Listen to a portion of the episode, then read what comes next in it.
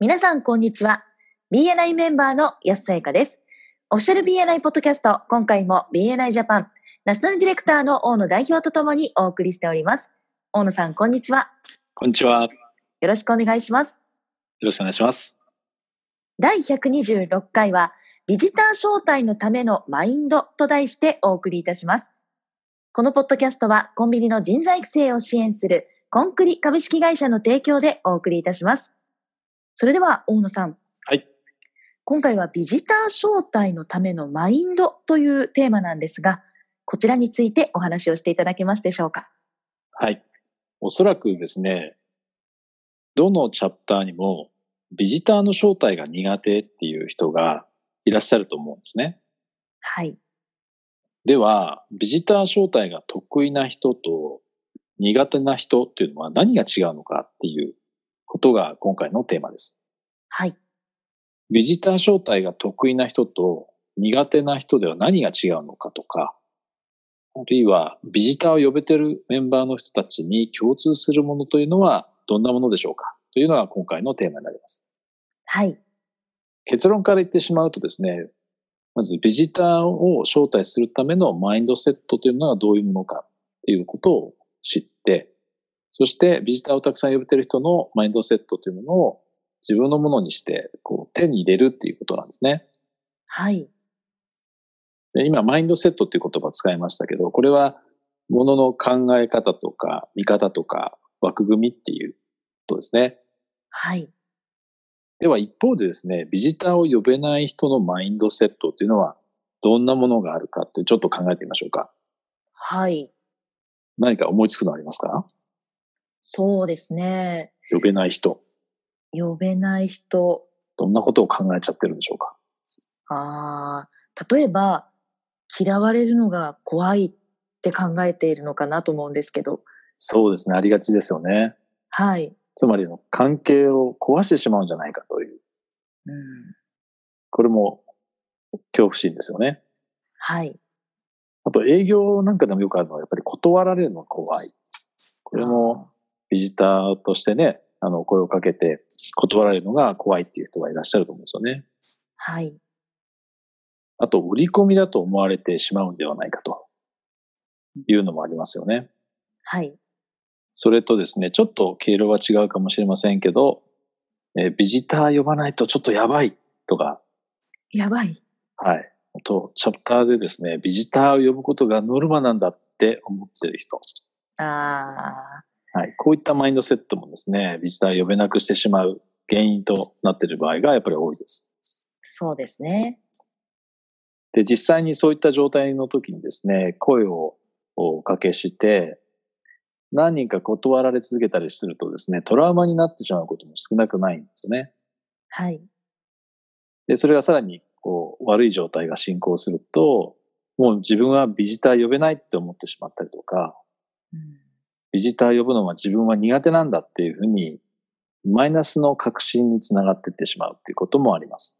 そうですね。ビジターをですね、たくさん呼べている人のえー共通したマインドっていうのをちょっと見ていくとですね、はい。まず一つ目はですね、人を助けたいっていう気持ち、うん、ね、あるいは人の力になりたい。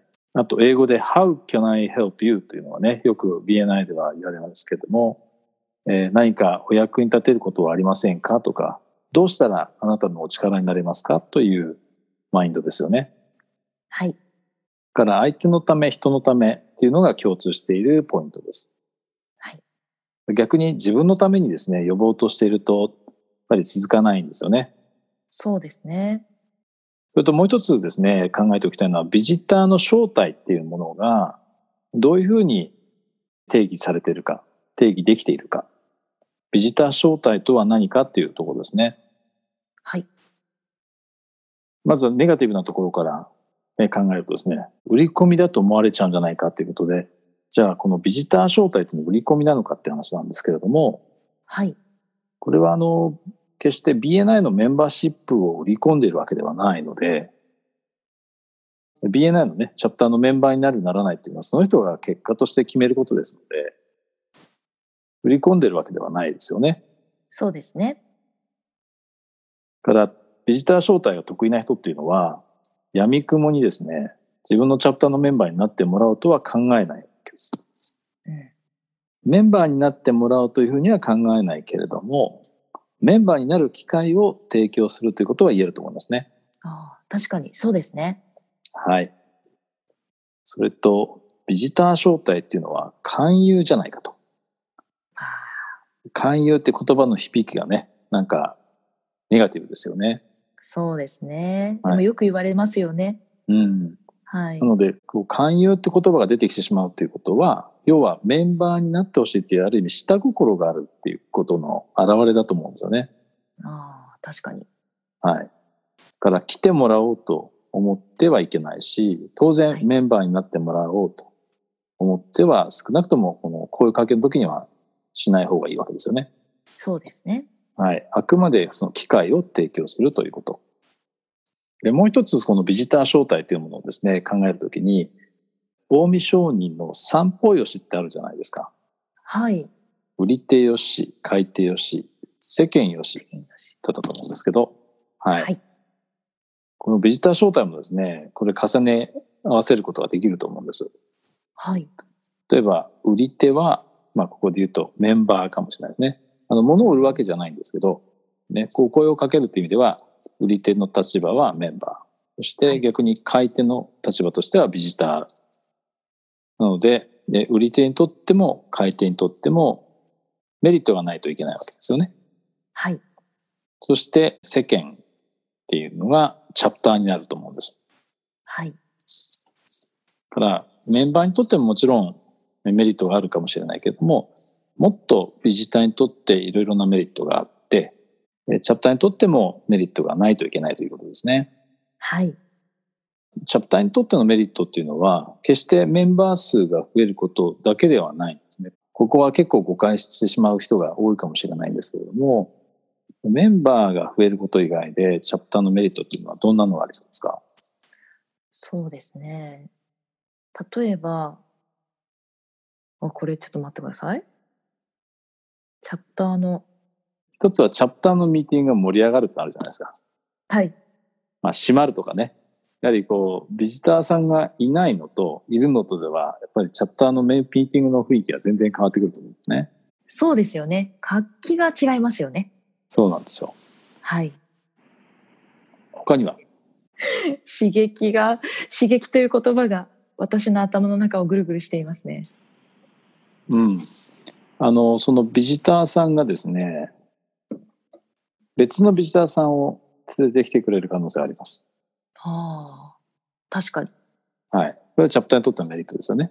はい。だからその方が決してあのメンバーにならなくても、ポジティブな口コミを広めてもらえる可能性はあるわけです。確かに。はい。もちろん、その人がいい体験をできればですね、そのチャプターで。はい。で、ここは確実にメリットになります。はい。なので、メンバーになってもらえばもっとね、もちろん、チャプターで交わされるビジネスがあの格段に増えていくっていうのは間違いないんですけども、それだけではないということですよね。はい。それとですね、えーもう一つ大事なこと、なんだと思いますかなんでしょこれは、ラブです。う。ラブですか。 L-O-V-E、ラブです。はい。周囲の人に対する、まあ、愛情というか、やはりラブっていいと思うんですけども、例えばビジターや、そのビジター候補者に対するラブですね。うんなんかこの人のために、なんか役に立てないだろうかって、先ほどの How can I help you は、ラブに他ならないわけですよね。ああ、そうですね。はい。あともう一つは、自分のチャプターのメンバーに対するラブです。やっぱりメンバーの役に立ちたい、何か貢献したいっていうギバーズゲインの気持ちがあれば、これもラブに他ならないわけですよね。はい。もう一つはやっぱり自分が所属しているチャプターに対するラブです。うん時々ですね、ここが欠如しているケースが見られたりするんですけども、それはまたあの、ビジターが呼べない一つの、まあ言い訳になることもあるかもしれないですけど、原因にもなり得ると思います。確かにそうですね。はい。なので、えービジターさんですとか、ビジター候補者に対するラブ、ビチャプターのメンバーに対するラブ、そしてそのチャプターに対するラブ。この辺がやはり、えービジター招待のマインドセットとしても大切な要素になってくると思います。はい。じゃあ、先ほど、ビジターさんにとってのメリットっていう話をしましたよね。はい。はい。あの書いてよしというところで、じゃあ、どんなメリットがビジターにとってあるんでしょうかということで、5つ、はい、こちらでご紹介したいと思います。はい。まず一つ目はですね、幅広い分野の、いろんな分野のですね、多くの専門家の人たちに会う機会になりますよね。はい。なかなかないと思うんですよ。普段その普通に仕事をしている、事業をされているだけだと、やっぱりどうしても偏った分野の人としか会う機会がなかったりすることが多いんですけども、はい。チャプターのミーティングに参加すればですね、幅広い分野、普段接点がないような業界ですとか分野の人たちと出会う機会が作れますよね。そうですね。はい。2番目がですね、メンバーや他のビジターがですね、顧客になる可能性も当然あります。はい。ビジターさんにとってのビジネスの機会になり得るということですね。はい。はい。そして3つ目が、今度は逆に有料なサプライヤー、つまり仕入れ先ですよね。を見つける、あるいは出会う機会になり得るというのが3つ目ですね。はい。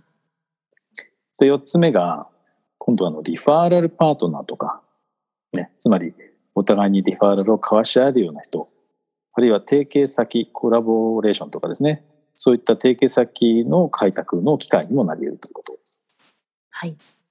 そして最後に5つ目ですけども、メンバーになって、さらにビジネスを拡大する機会にもなり得ますよね。これは大事なメリットですね。はい。